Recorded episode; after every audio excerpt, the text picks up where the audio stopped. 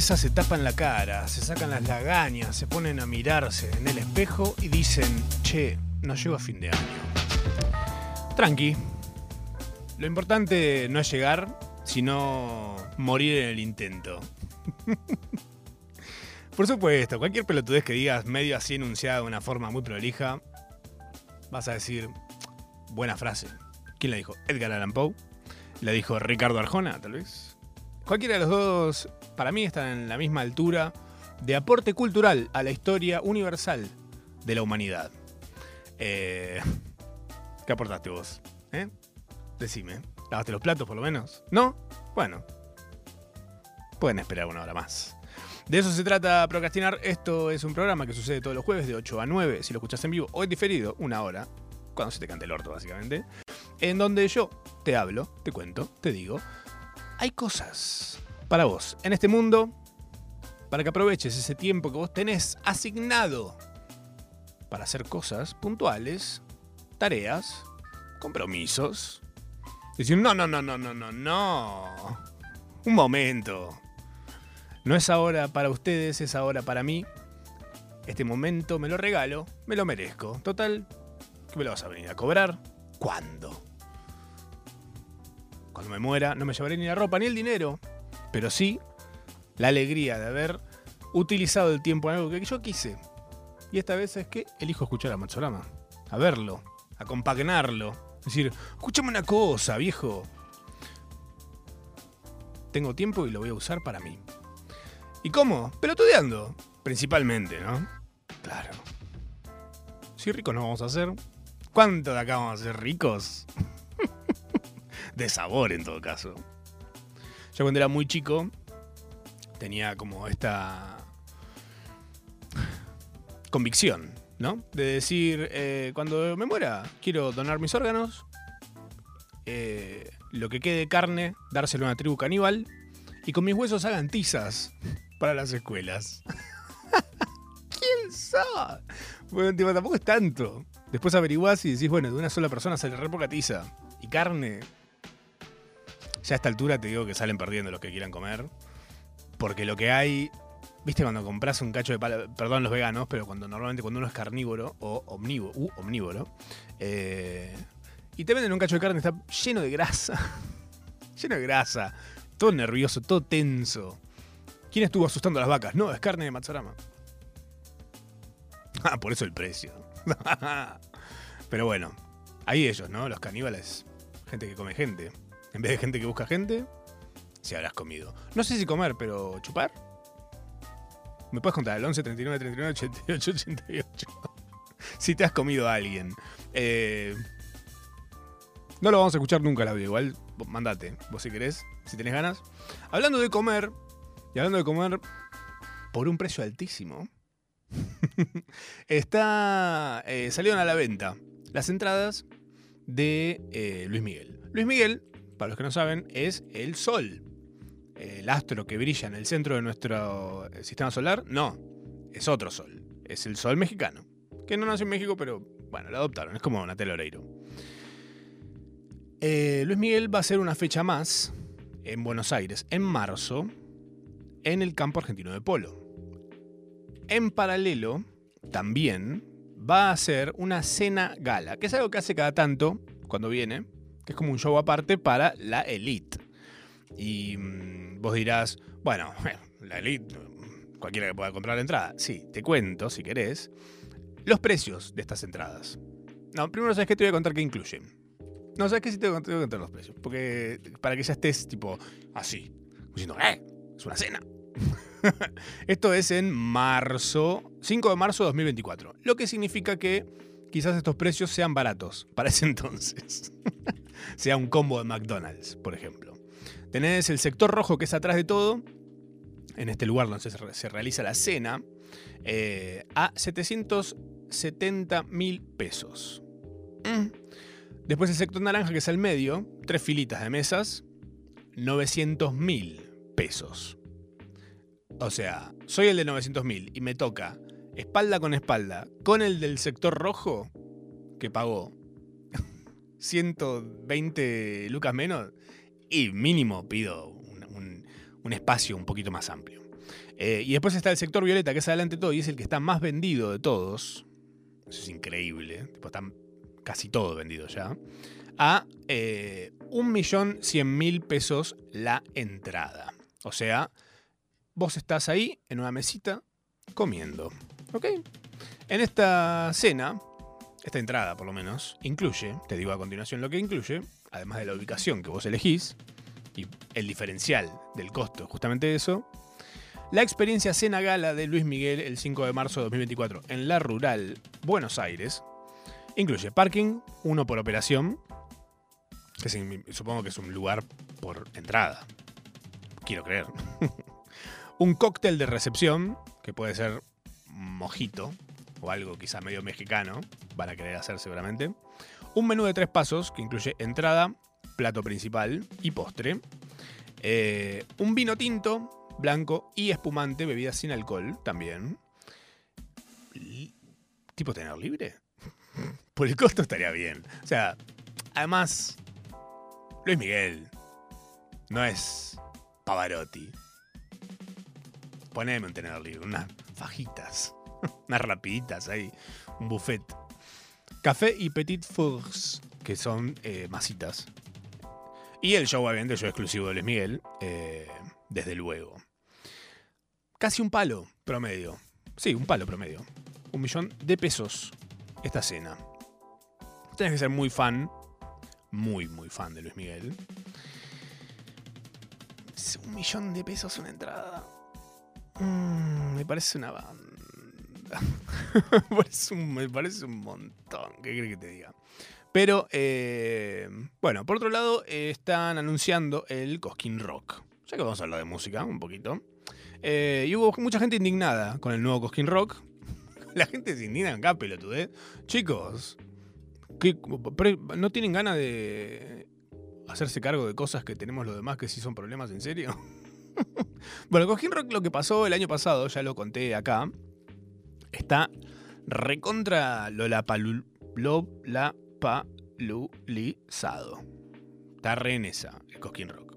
Pasó de ser un eh, área, una zona de confort, un área protegida de los rockeros, y pasó a ser eh, un Lollapalooza de Industria Nacional, en el cual la promo arranca con eh, música de Clapton, o sea, electrónica, después pasa a Dookie y alguien en el medio, no me acuerdo qué más ponían. Eh, una chica creo que era, que cantaba.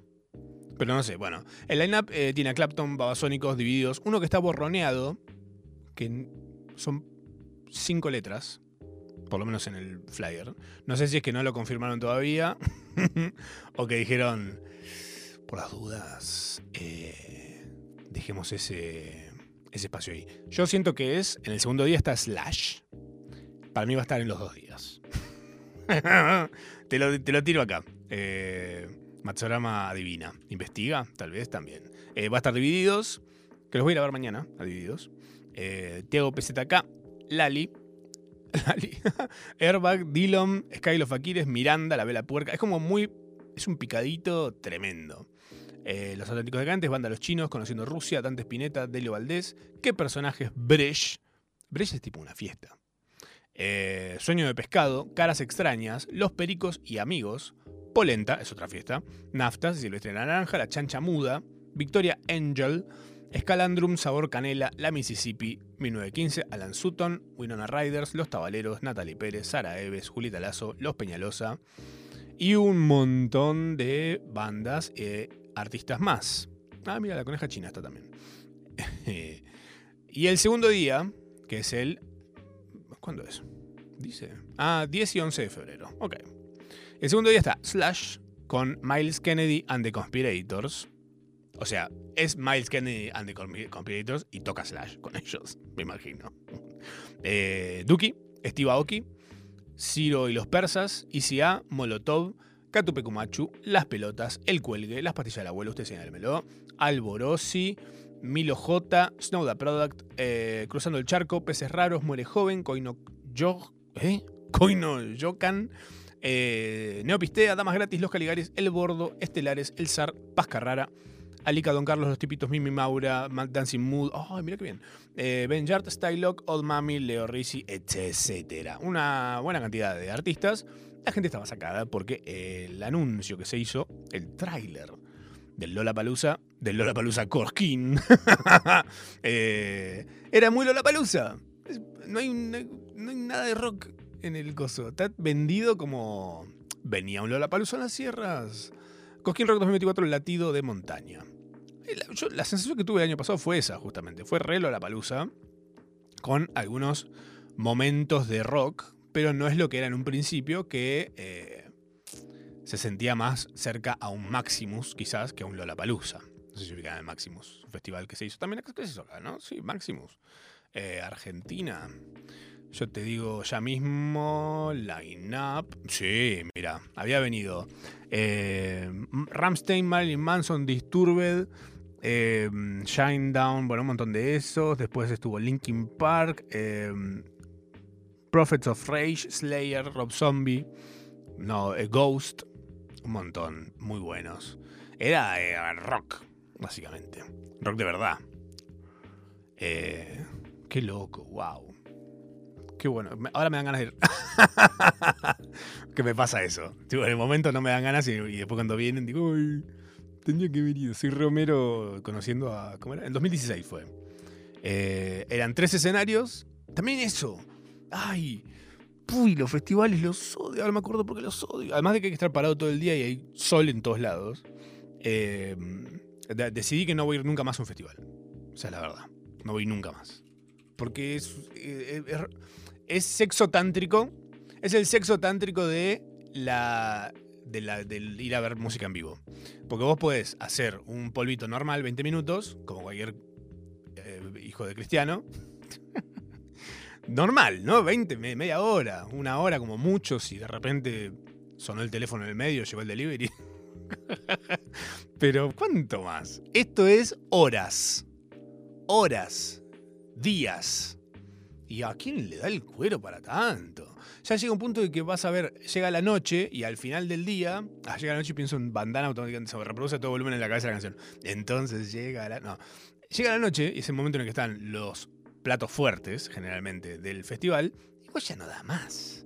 Ya querés estar en tu camita, chupándote el pulgar eh, en posición fetal. Por ejemplo, el Maximus del 2016 te cuento cómo venía la movida. Tres escenarios. Arrancaba al mediodía con Arsénica. Después tenías Blood Parade, Shine Down, Hell Yes, Blackstone Cherry, Revenai.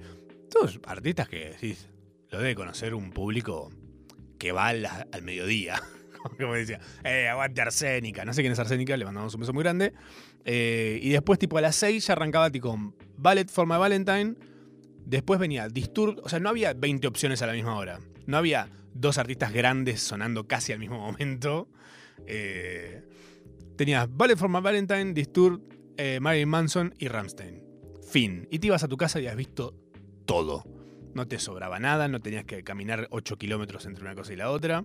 Que es un poco lo que pasa en el eh, Cosquín. Que entre escenario y escenario había 3 kilómetros no estoy mintiendo, no estoy exagerando tampoco. Más o menos, de los que estaban más lejos eran 30 cuadras en una loma muy, muy larga, que era un ejercicio que te digo, llegabas, que no querías saber más nada. Decías, bueno, ¿cuál es el escenario en el que hay más artistas que me gustan a mí? Me quedo en este. Hay algunos en el medio que no me van a gustar, me voy a perder algunos que me encantan. Capaz. Pero poneme unas bicis, poneme un trencito que va de un lado al otro te cuesta nada, Cojín, dale. Entre todas las entradas, con, con cinco entradas cubrís un trencito de la alegría que lleve y traiga gente. Algo. Una la Delta. no sé, algo. Por lo menos. Em, ese es el panorama aproximado y, así, en general, de la movida festival. No, no viene el Maximus. ¿Qué viene? ¿Vuelve el Maximus? No, no, no, perdón. No los quiero ilusionar. Fue en el 2016. Tal vez no lo sea nunca más. Eh, hablando de nunca más, fui al cine.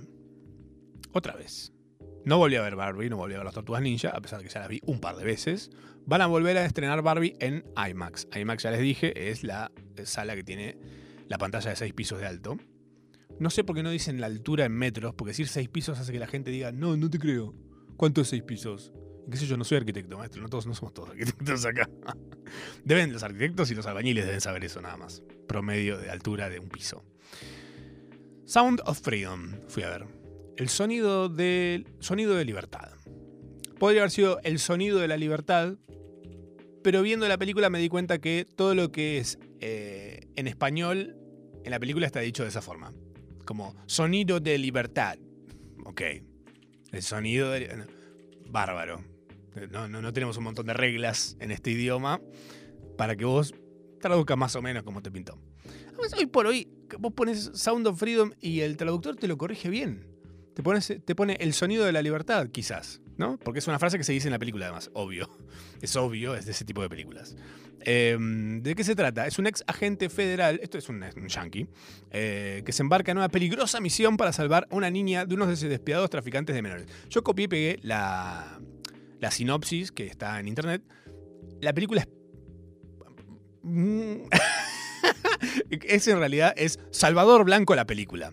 Salvador Blanco se le dice a cuando un cheto, un gringo, un rubio, ve la realidad de otro lugar, como por ejemplo África, por darte un ejemplo muy común, o, em, no sé, niños en Honduras, que son secuestrados y son utilizados para em, venderlos como esclavos sexuales, eso es, real, eh, y pasa, esto es en serio también, de ¿qué? en Honduras. ¿Dónde queda? Eh, Honduras, chicos, ya saben. Un poco más arriba de Ecuador. Eh, Honduras, no, sí, bueno, es que ¿A quién le importa? Vas a ir a Honduras a salvar, que, sos un gringo. bueno, el gringo este es una historia real, ¿eh? Es un gringo que mm, trabaja en el FBI y de repente está como encargado de capturar pedófilos que están comprando pornografía en internet. Entonces te lo muestra como capturando un par y uno de sus unos un colega recontra buena leche le dice, ¿cuántos capturaste ya? ¡Ey! Como 200. ¿Y cuántos niños liberaste? Y queda como... Uh". Bueno. Bueno, lo importante es capturar a los pedófilos, dice el chabón. ¿Te parece? Le dice el otro. el otro que por ahí, tipo, no sé, lo único que hace es tipo data entry, ¿viste? Tipo, bueno, entró esta factura, la mandó. muy, bueno. Pero está bien, está bien. A él, por ahí a él no le puedes criticar, tipo, ¿faltó alguna vez un archivo de los que tengo que poner yo? No.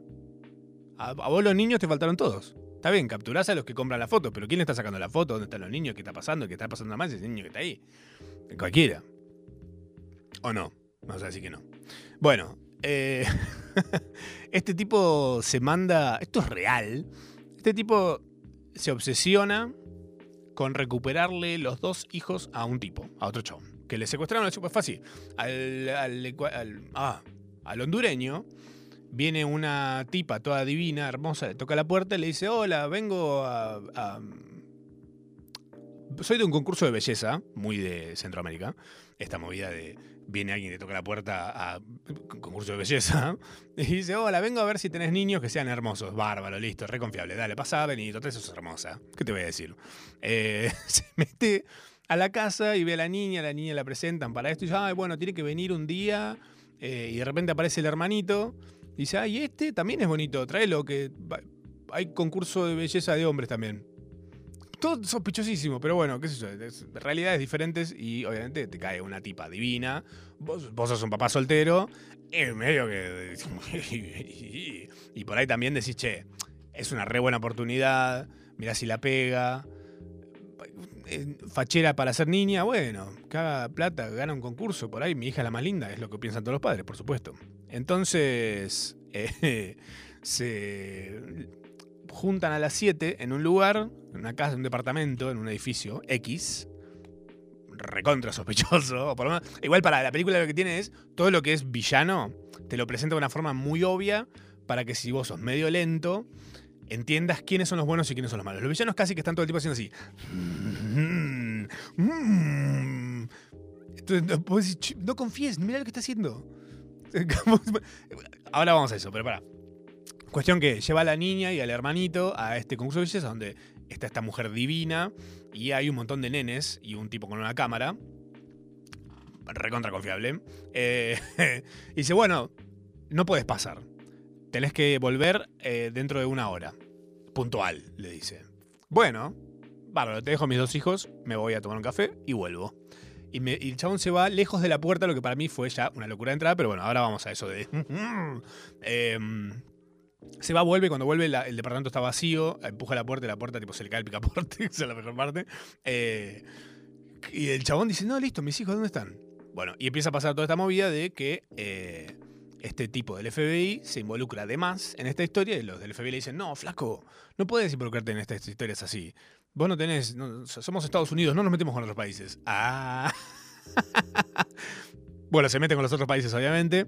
Lo mandan con 10 lucas verdes a ese muchacho. Y de repente el tipo termina en una selva colombiana rescatando a una nena y a un nene de unos narcotraficantes eh, que no nada, que secuestraban niños también. los tenían ahí para culiárselos, obviamente, lo que hace todo colombiano, no mentira. Todo, colombiano de la selva, no mentira. Todo colombiano narcotraficante de la selva, claramente. Ahora parezco muerto mañana. Mira si me van a venir a buscar a mí, se van a tomar ese trabajo. Eh, con lo que compro de café. ¿Eh? Soluble. no, bueno, tiene ese tema con que lo villano está muy caricaturizado, en el sentido de los villanos son los malos y visualmente los identificás como un villano. Están siempre haciendo cosas de villano. Y la creo que la parte más perturbadora del mundo de la pedofilia y de la prostitución infantil y demás es justamente que los villanos no parecen villanos. Son gente divina, gente que la reconfiarías a tus hijos. Ese es el problema, esa es la parte más horrible. Es como cuando en Harry Potter te ponen a la tipa esta toda vestida rosa y es divina. Si la contás como es, es una mina divina. Pero es mala. Y entonces cuando uno es malo pero no parece, es peor la sensación que causa es mucho más... Eh, eh, te complica las sensaciones. Pues decís, ¿por qué es un villano y no está haciendo... Si no es tipo, sí, claro, sí, yo te los cuido, sí, no hay drama, no sé qué. Y de repente, cogidos, tus hijos. Eh, y bueno, la película es como medio obvia en ese sentido, pero bueno. el chabón que era el gringo, el, real, dijo, yo quiero que haga de mí Jim Caviezel tranca. O sea, re fachero. Un tipo que muy fachero. Hizo de Cristo en La Pasión de Cristo y después hizo en otra película. En todas las películas sale muy fachero. Eh, y bueno, este tipo dijo, quiero que él haga de mí. Somos iguales. No, mentira, no es porque somos iguales, pero porque su eh, papel en la, Pasión de Cristo me tocó muy de cerca. Entonces quiero que él haga de mí. Mentira, es porque querés ser fachero en la película. Eso es lo que querés. Eh, y básicamente cuentan un poco esta historia y al final te dice. Está contada rara. O sea, está bueno, pero está contada rara, como no tiene ritmo la película. Está peor que yo contándola recién. Te juro que te la conté lo mejor que pude. La vas a ir a ver y decís, uy, qué larga. En un momento se hace re larga y decís, no, ¿para qué? Y al final te piden plata para. para que vaya gente al cine.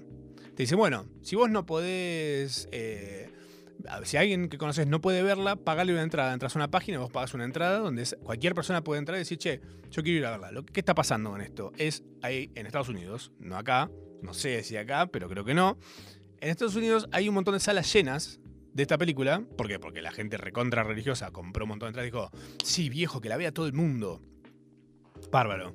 La gente que quiere sacar la entrada no puede porque están las salas llenas y las salas están vacías en realidad. Están todas las entradas vendidas y no hay nadie. Porque la gente que no tiene para pagar la entrada para ver esta película, primero, quizás no tiene ni para saber, enterarse que existe. Segundo, no está en internet todo el día porque está quizás laburando. y quizás no tiene el tiempo de ir a ver una película del cine y decir, ah, listo, bárbaro, buenísimo. Hay gente que está peor que yo que dos. puede ser. Eh, niños están peores. Sí, puede ser, qué sé yo. Eh, proyectar en una plaza. ¿eh? O algo de eso. Bueno, se quejaban, la productora que está detrás de esto se quejaba de que ninguna... Nadie en Hollywood quería comprarla, la peli. Entonces la tuvieron que hacer ellos con eh, por medio de un sistema de eh, banca, tipo una especie de eh, GoFundMe, como una especie de crowdfunding que la gente puso plata para que se haga la película. y bueno, yo creo que le falta ritmo, onda, ganas. Está buena la historia para enterarse que existen estas cosas, que yo creo que ya un montón de gente ya lo sabe. las, las estadísticas igual son muy locas cuando cierran diciendo los números que hay, que decís, che, es un negoción explotar niños. Como que medio que el número decís, che, mejor que un CrossFit, es como el CrossFit del futuro. Si tenés hijos los mirás tipo ahora de reojo como diciendo, ¿qué sabes hacer? Ah, no, no, no, no, no, no lo hagan. No lo hagan. Este, mi aporte es esto, decirles a ustedes no lo hagan. Fin. Ese es todo el aporte que voy a hacer al respecto de esto. Eh, pero, em, el- para mí, este es un tipo de película que solo la hacen muy bien y entretenida Ben Affleck y Matt Damon. Ben Affleck dirigiéndola y escribiéndola y Matt Damon haciendo del héroe, como siempre, que es el que se da cuenta en cámara en un segundo de algo que resuelve todo lo que otra gente no puede. es como Matt Damon de repente está como complicado con algo ahí, con unas anotaciones y dice, me voy a la selva colombiana. Bu- bueno, está bien. ¿A qué? Y seguramente están ahí. Y están ahí, porque Matt Damon lo sabe. Eh, Seba Castillo dice, uno de los que financió esa peli está acusado de tráfico de personas, dato real. Ay, es espectacular. Es obvio, claro, es obvio. ¿Quién va a sospechar? Él dijo, si dono plata nadie va a sospechar de mí. Ajá. Caramba. Si pongo un eh, pelotero nadie va a sospechar que soy un pedófilo. Ajá. Tal vez sí. Eh, así que bueno, hablando de Ben Affleck y Matt Damon, ellos hicieron eh, Argo. No sé si Matt Damon estaba en Argo. Bueno, Ben Affleck sí la hizo y es buenísima y él actúa ahí. Y la verdad que a mí Ben Affleck no me caía bien hasta de esa película. Eh, hicieron también la película de las Nike Air, las Air Jordans, que cuentan la historia de cómo eh, terminó dándose ese producto tan lindo y bello como son esas zapatillas de Nike. Lo que me enteré esta semana, pelotudeando en la aplicación de Adidas, porque no bueno, acá tanto estás haciendo algo y de repente decís, a ver, ¿qué, zapa linda hay? me gustan mucho las zapatillas, ¿qué, qué te diga? Y de repente me crucé con una que era realmente muy fea, que son las Crazy 1. Las zapatillas Crazy 1 de Adidas, que Adidas las tiene acá en un color amarillo. Rarísimo, rarísimo, mal. Como muy del futuro, medio aparatosas. Ahí la tenés, las Crazy 1. Que ahí medio estiradas se ven más facheras incluso, porque son como altas, como una especie de auto. Parece un auto de- del viejo. no sé, como una cosa rara, como una especie de escarabajo en las patas. Eh, dije, no puede ser que sean tan feas y salgan tan caros. Sale 104 mil pesos. Está bien, te compras 10 pares en vez de ir a ver a Luis Miguel. Ojo. Ay, es un montón de plata todo esto. Bueno, y después averiguando, termino dando con que las ah, zapatillas Crazy One de Adidas son las Air Jordans de Kobe Bryant. ¿What? Es el primer zapato de firma de Kobe Bryant con Adidas, se lanzó en el año 2000 y fue llamado antes Adidas de Kobe. Después de que Kobe dejó Adidas y firmó con Nike, lol, eh, Adidas lanzó los zapatos bajo un nombre diferente, el Crazy One. Eh, regresó en 2014 en una variedad de colores y está preparado para volver nuevamente en varias versiones originales y conceptos más creativos. Es una plancha, efectivamente. Squaff dice eso y eh, adhiero completamente. Bueno, con esas eh, salió campeón de algo. De estas cosas que salen campeones 20 veces por año, viste que estos deportes son así.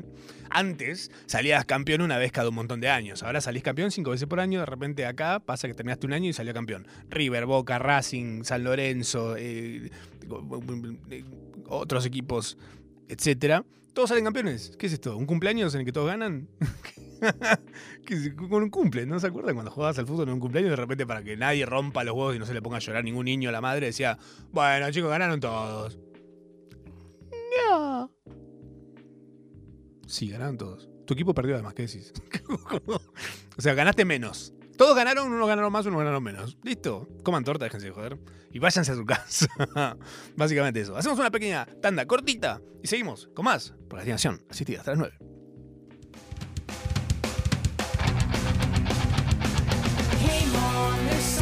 In the back room. Hope it's not the creatures from above. You used to read me stories as if my dreams were boring. We all know conspiracies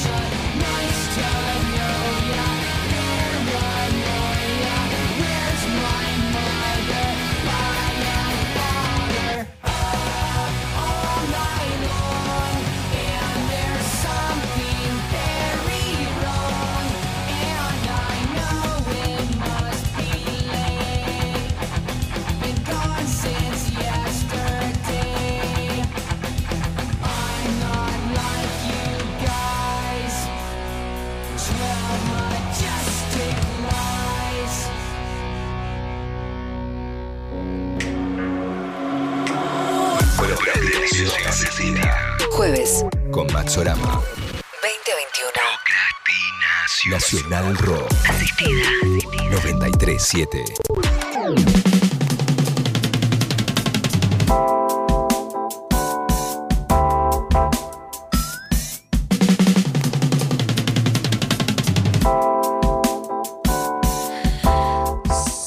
Sí.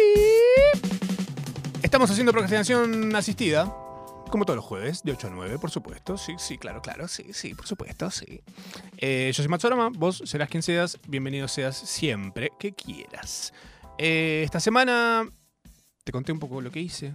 Fui a Tudo, el programa de Nico Goodman. Me divertí muchísimo, a pesar de haber sido a la mañana, lo que es un montón para mí. Yo que no me divierto a la mañana, guiño, guiño, ustedes ya saben. Eh, mucha data, perdón. Eh, traje un poquito de data, además de qué hice, porque ¿qué es esto? ¿Autorreferencial nada más? Imbécil. no, hay más cosas en este mundo aparte de mí. Y de las cosas que hice y con las cuales pro- procrastiné. Y pateé para adelante laburos que quizás no debería, pero bueno, lo hice. ¿m? No me arrepiento de nada. Esta semana llegaron los ovnis. ¿Sabes las veces que escuché eso? Habiéndome criado en Capilla del Monte, Córdoba, el Roswell del hemisferio sur. No sé si ubican Roswell. Es el Capilla del Monte del hemisferio norte. ¡Ah, ja, ja, ja! Tomen eso, estúpidos. Estadounidenses imbéciles. Un beso a todos los estadounidenses que nos están escuchando.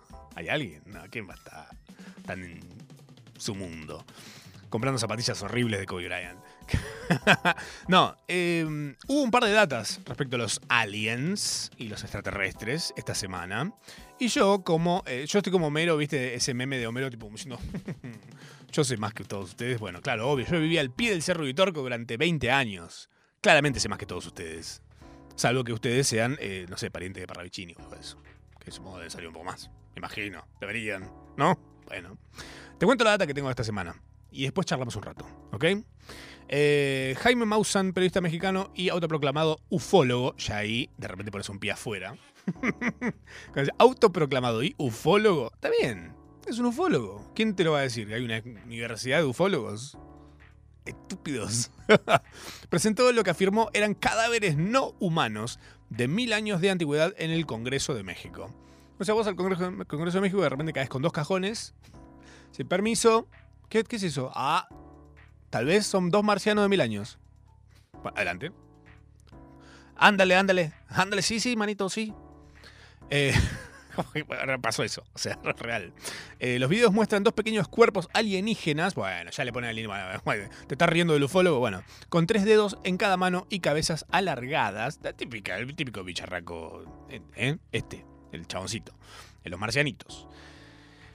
Según Mausan, fueron encontrados en 2017 en Perú, cerca de las líneas de Nazca, y tienen unos mil años de antigüedad, confirmado por datación de carbono por la Universidad Nacional Autónoma de México. Esto es verdad. O sea, chequearon y tienen mil años. O sea que pueden ser quizás unos niños momia que fueron. em, les deformaron los cráneos. Que viste que en esa época se estilaba. Cuando no había TikTok y no tenía tiempo para pelotudear, ¿qué hacían? Y te deformaban el cráneo, claramente. Es lo que hacía la gente. Se tiraban el cuello, se deformaban el cráneo, cosas. Hoy no estamos tan lejos, igual. Hoy no estamos tan lejos.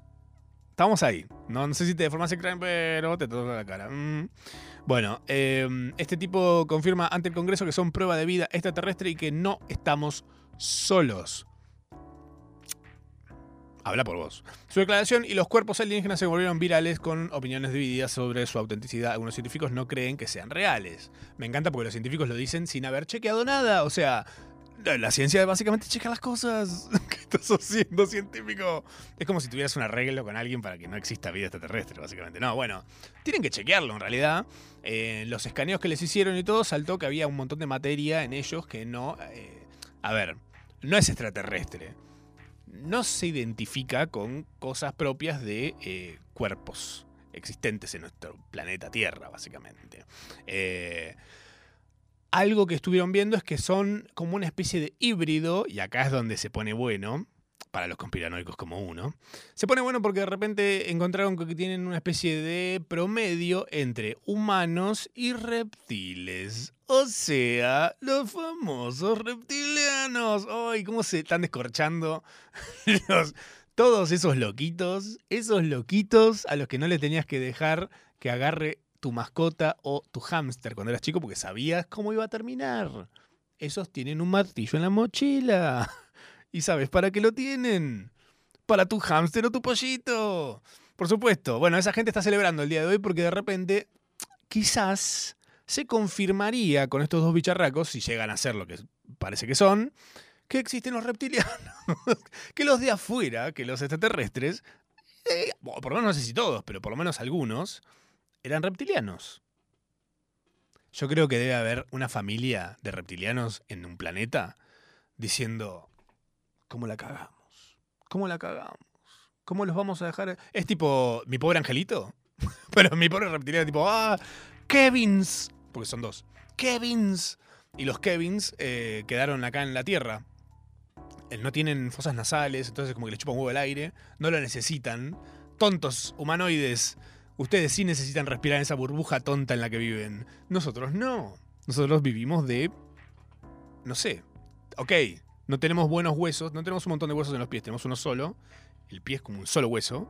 Tuve recontra viéndolos, ¿eh?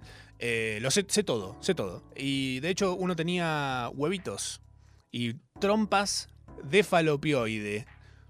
¿Puedes creer que era una chica embarazada? Era la, Adán y Eva, son. ¿Te imaginas que eran Adán y Eva? ¿En serio? ¡Ay, sería excelente en sus caras! Gente que cree en cosas. Paréntesis, de la gente que cree en cosas. Los tontos realmente son los que no creen. Te lo digo desde ya. Uno que no cree. El tonto es uno. Porque esa gente tiene esperanza. Esa gente tiene ilusión. ¿Qué preferís? ¿No creer en Papá Noel o creer en Papá Noel? ¿La vida era mejor o era peor en ese momento? No te digo yo. Hay que creer más. Hay que empujarse a uno a creer. Yo quiero creer que estos dos son dos reptilianos. Adán y Eva. Los primeros humanos, quizás. Gracias a ellos estamos todos acá. Y bueno, capaz que eh, venían de ser reptiles y culiaron con un mono y de ahí somos más parecidos a los monos. Andás a ver. No sabés, científico. No te vengas a hacer el... No, no es así. No, bueno. Tu laburo consiste en chequear. Chequealo. Anda, chequealo, chequealo. Anda a chequear a Adán y Eva. A Kevins. a los Kevins que se olvidaron acá. De Perú en México. Casi mexicano con dos momias peruanas, básicamente, ¿no? Rarísimo. Pero bueno, esto es lo que sucedió esta semana. Uno de ellos tenía huevitos adentro, eh, fosilizados, calcificados. Los dos ovoides, los tres huevitos. Dos cuando, cuando tenía tres huevos creo que tenía adentro. O sea que estaba embarazadita. Vinieron acá a ver si podían poner huevos, quizás. ¿Serán los únicos? ¿O habrá otros que sobrevivieron? ¿Justin Bieber? Los, mira si al final sí en serio son los reptilianos existen. Porque ah, vos pensás lo siguiente, la gente que cree en reptilianos no suele ser muy brillante. no, no es gente que tiene titulazos, no fue abanderada. Entonces, en esa gente tonta, por decirlo de una forma con cariño, lo digo, ¿eh? Eh, en gente tonta que creen reptilianos, no hay la inteligencia suficiente, la imaginación suficiente como para inventar que existen los reptilianos. Entonces quizás sí existen. ¿Entendés? Da toda la vuelta. Da toda la vuelta. Como el otro día leí a alguien quejándose de que la gente que dice esto dio un giro de 360 grados. Dicen, oh, estúpidos, volvió al mismo lugar. No. Sí, vuelve al mismo lugar. Pero pasó por toda la vuelta. ¿Entendés? O sea, chequeó todas las posibilidades. y uno cuando da toda la vuelta, es otra persona. Es otra persona. Te lo digo desde acá. No descartemos que sean los reptilianos. Atentos a qué dijo, qué hizo Beyoncé, si sacó un tema o algo, o Justin Bieber. ¿Quién más es reptiliano? Macri. ¿Qué, qué hizo Macri esta semana? ¿Anunció algo? Bueno, reptiliano. Todo, todo lo que es eh, poner la atención en otro lado es porque los reptilianos están queriendo tapar esto. No vean a Kevin. No vean a los Kevins que se dejaron mis ancestros en la tierra. No vean a Kevin. Es así, básicamente. Esto es lo que pasó. Después, eh, hablando todavía de vida extraterrestre, no estos cadáveres de Kevin que encontraron embarazaditos acá. Pero el telescopio, telescopio espacial James Webb, el JWST, también conocido así por sus amigos, mostró que un exoplaneta, o sea, un planeta que está en la concha de la lora, eh, en la constelación de Leo, por si querés ponerte contento, sos de Leo y te encanta ponerte contento porque te mencionan, bueno, Leo, felicitaciones, tenés un exoplaneta que quizás, quizás alberga vida. Ah, capaz. Eh, este exoplaneta que se llama K2-18b, que no es lo que apareció en las historias de eh, Janine La Torre y en, en Tinelli. No, no tiene nada que ver. Creo. No sé. Reptilianos, ah, sí. ya. No, eh, K2-18b tampoco es un hijo de Elon Musk. este planeta, exoplaneta exo- eh, orbita la estrella enana roja K2-18, más tenue y fría que el Sol. En verano te digo que planazo. Te lo digo desde ya. Es más, con los años que se vienen, vamos a estar requeriendo que salga un paquete de Turismo City para ir a K218B. Buen nombre le pusieron. Bueno, le ponen. Antes le ponían nombres más piolas, Urano, Saturno, Neptuno, todo nombre de Sailor Moon. Pónganle esos nombres. ¿Qué pasó? Se terminó Sailor Moon y le pusieron Chibi Chibi, pónganle, no sé, algo así. no soy científico, pero eh, podría. Esto está a 124 años luz de distancia. Eso en, en Uber es más de 5 mil pesos seguro. Segurísimo. Eh, que esto es en términos astronómicos igual, 124 años luz de distancia, o sea, es la distancia que recorre la luz en 124 años. No es tanto, no es tanto. ¿Entendés que si Edgar Allan Poe hubiera salido de la Tierra, ya estaría ya hace unos cuantos años antes de morir? A- Atá los cabos como vos quieras. ¿Por qué Edgar Allan Poe? Bueno, quizás estuve viendo algo de él, estuve leyendo, sí, tal vez. Em, no, paréntesis. Vi una serie que va a salir ahora de Netflix de la, cas- la caída de la casa Asher, que es de Mike Flanagan, el que hizo eh, la, la maldición de, la- Hill House, eh, la maldición de Bly Manor, em, Misa de Medianoche y un par más. Bueno, va a salir ahora la última de Netflix, que se llama eh, La caída de la casa Asher, que es basado en un libro de eh, Edgar Allan Poe. Pero lo que hizo el loco fue metió referencias a todo el universo Edgar Allan Poe. Tipo dijo, ¿sabes qué? ChatGPT. ¿te- ¿Tenés acceso a toda la historia de Edgar Allan Poe, todos los libros de Edgar Allan Poe? Sí. Bueno, armame una serie de ocho capítulos inspirado en todo. Que haga referencia a todo. Llenámelo de referencias. Todas las referencias que puedas, metelas. De la vida de Allan Poe también. Poneme algo de la madre, algo del enemigo, del etcétera. Bueno, pone todo eso en la serie, pum, adentro. bueno, volviendo a este planeta. em, todavía no se pudieron capturar imágenes directas.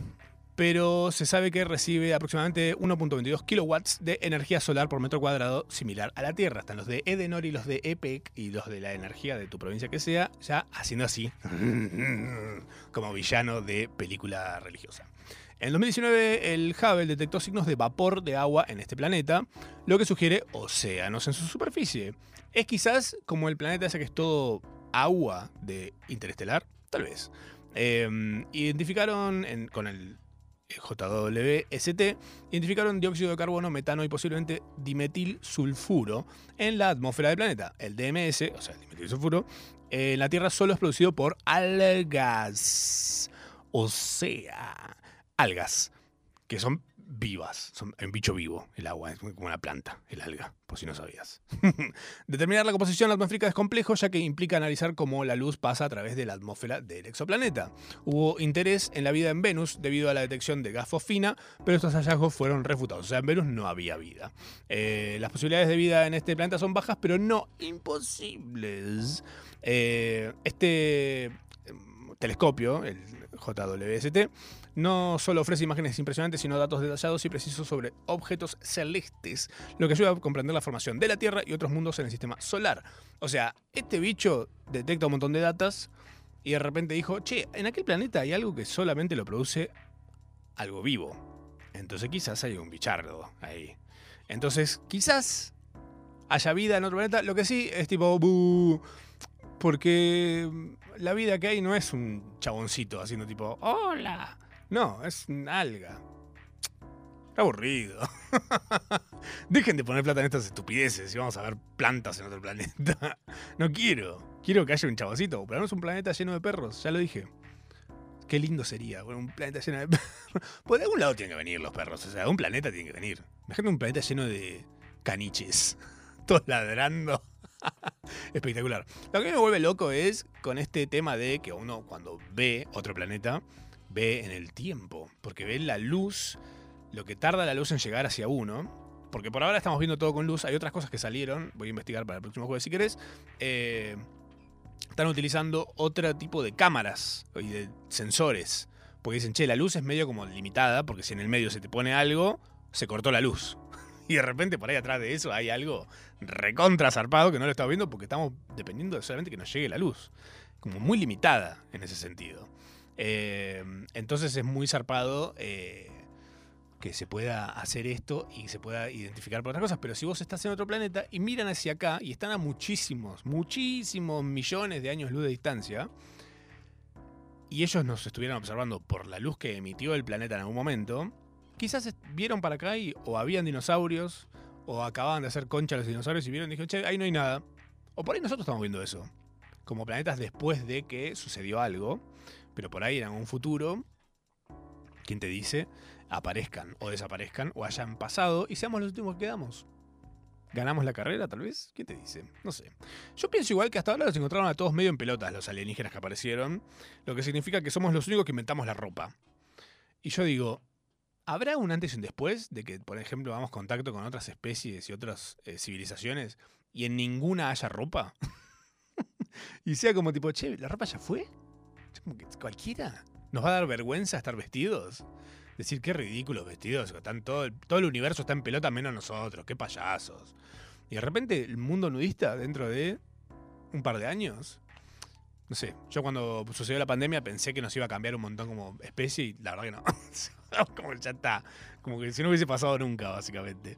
Eh, y quizás, ¿quién te dice? Dejamos de usar ropa. Y esas zapatillas de Kobe Bryant quedarán en el olvido para siempre, cajoneadas en tu casa. Después de que te gastaste un palo porque dijiste, no, no voy a ir a ver a Luis Miguel. Me voy a comprar 10 pares de estas zapatillas. Podías ir a ver a Luis Miguel en otro momento y por otro precio, pero no, dijiste no. Si voy a ir es a la cena. Y no voy a ir a la cena. Voy a comprar 10 zapatillas de Kobe Bryant en Adidas. Que no funcionaron aparentemente. Porque si no, Kobe no se hubiese ido. ¿Vos lo ves a eh, Michael Jordan yéndose de Nike? No. Hablemos boludeces. Eh, una cosita más del espacio, si quieren, ya que están. eh, que me encanta. Esto me parece tierno. Un científico postula que la NASA podría haber descubierto vida en Marte hace casi 50 años, que sí, y luego la mató accidentalmente antes de darse cuenta de lo que era. ¿Cómo? Bueno, básicamente te resumo muy rápidamente. eh, las ondas Viking de la NASA en 1976 cayeron a Marte y dijeron, bueno, nos juntamos un poco y le tiramos agua a esto que juntamos. Para ver qué pasa, ¿no? Para quizás hay una vida, entonces con agua, tipo. Cuando a ti te, tiran agua en la cara y vos estás durmiendo, te despertás, ¿no? Bueno, la vida más o menos sucede así. En Marte, creen eso, en el 76. Eh, entonces después dijeron, che, por ahí. Por ahí si había la ahogamos. ¿Entendés? Por estaba vivo lo que estaba ahí. Hay un bicho que vive en la sequedad de un país, de un país, de un planeta recontra seco. Y de repente le tiraron agua y lo ahogaron. Dijo, listo, esto, esto que tengo acá está muerto. Chao, sigamos para adelante. Entonces lo que quieren chequear ahora son como nuevas formas de comprobar cómo hay vida, si es que hay, en otros lados. Porque claro, estamos ignorando la posibilidad de que existan microorganismos. No un chabón verde haciendo así como al pie del uritorco. También hay otros tipos de vida. Quizás somos la más evolucionada. Bueno, quizás somos la única que se caga a tiros entre sí y se pone ropa. También. Pero bueno, si algo nos diferencia de todos ellos es que podemos procrastinar. Y ellos no creo que puedan. Gracias a todos por venir. Esto fue Procrastinación Asistida. Nos encontramos de nuevo el jueves que viene a las 8 de la noche acá en National Rock. Gracias por venir, gracias por estar y eh, un beso. Pásenla bien, buen fin de. Ah, y esta semana me levanté todos los días pensando que era viernes. Así que imagínate cómo estoy, me quiero matar. ¡Chao!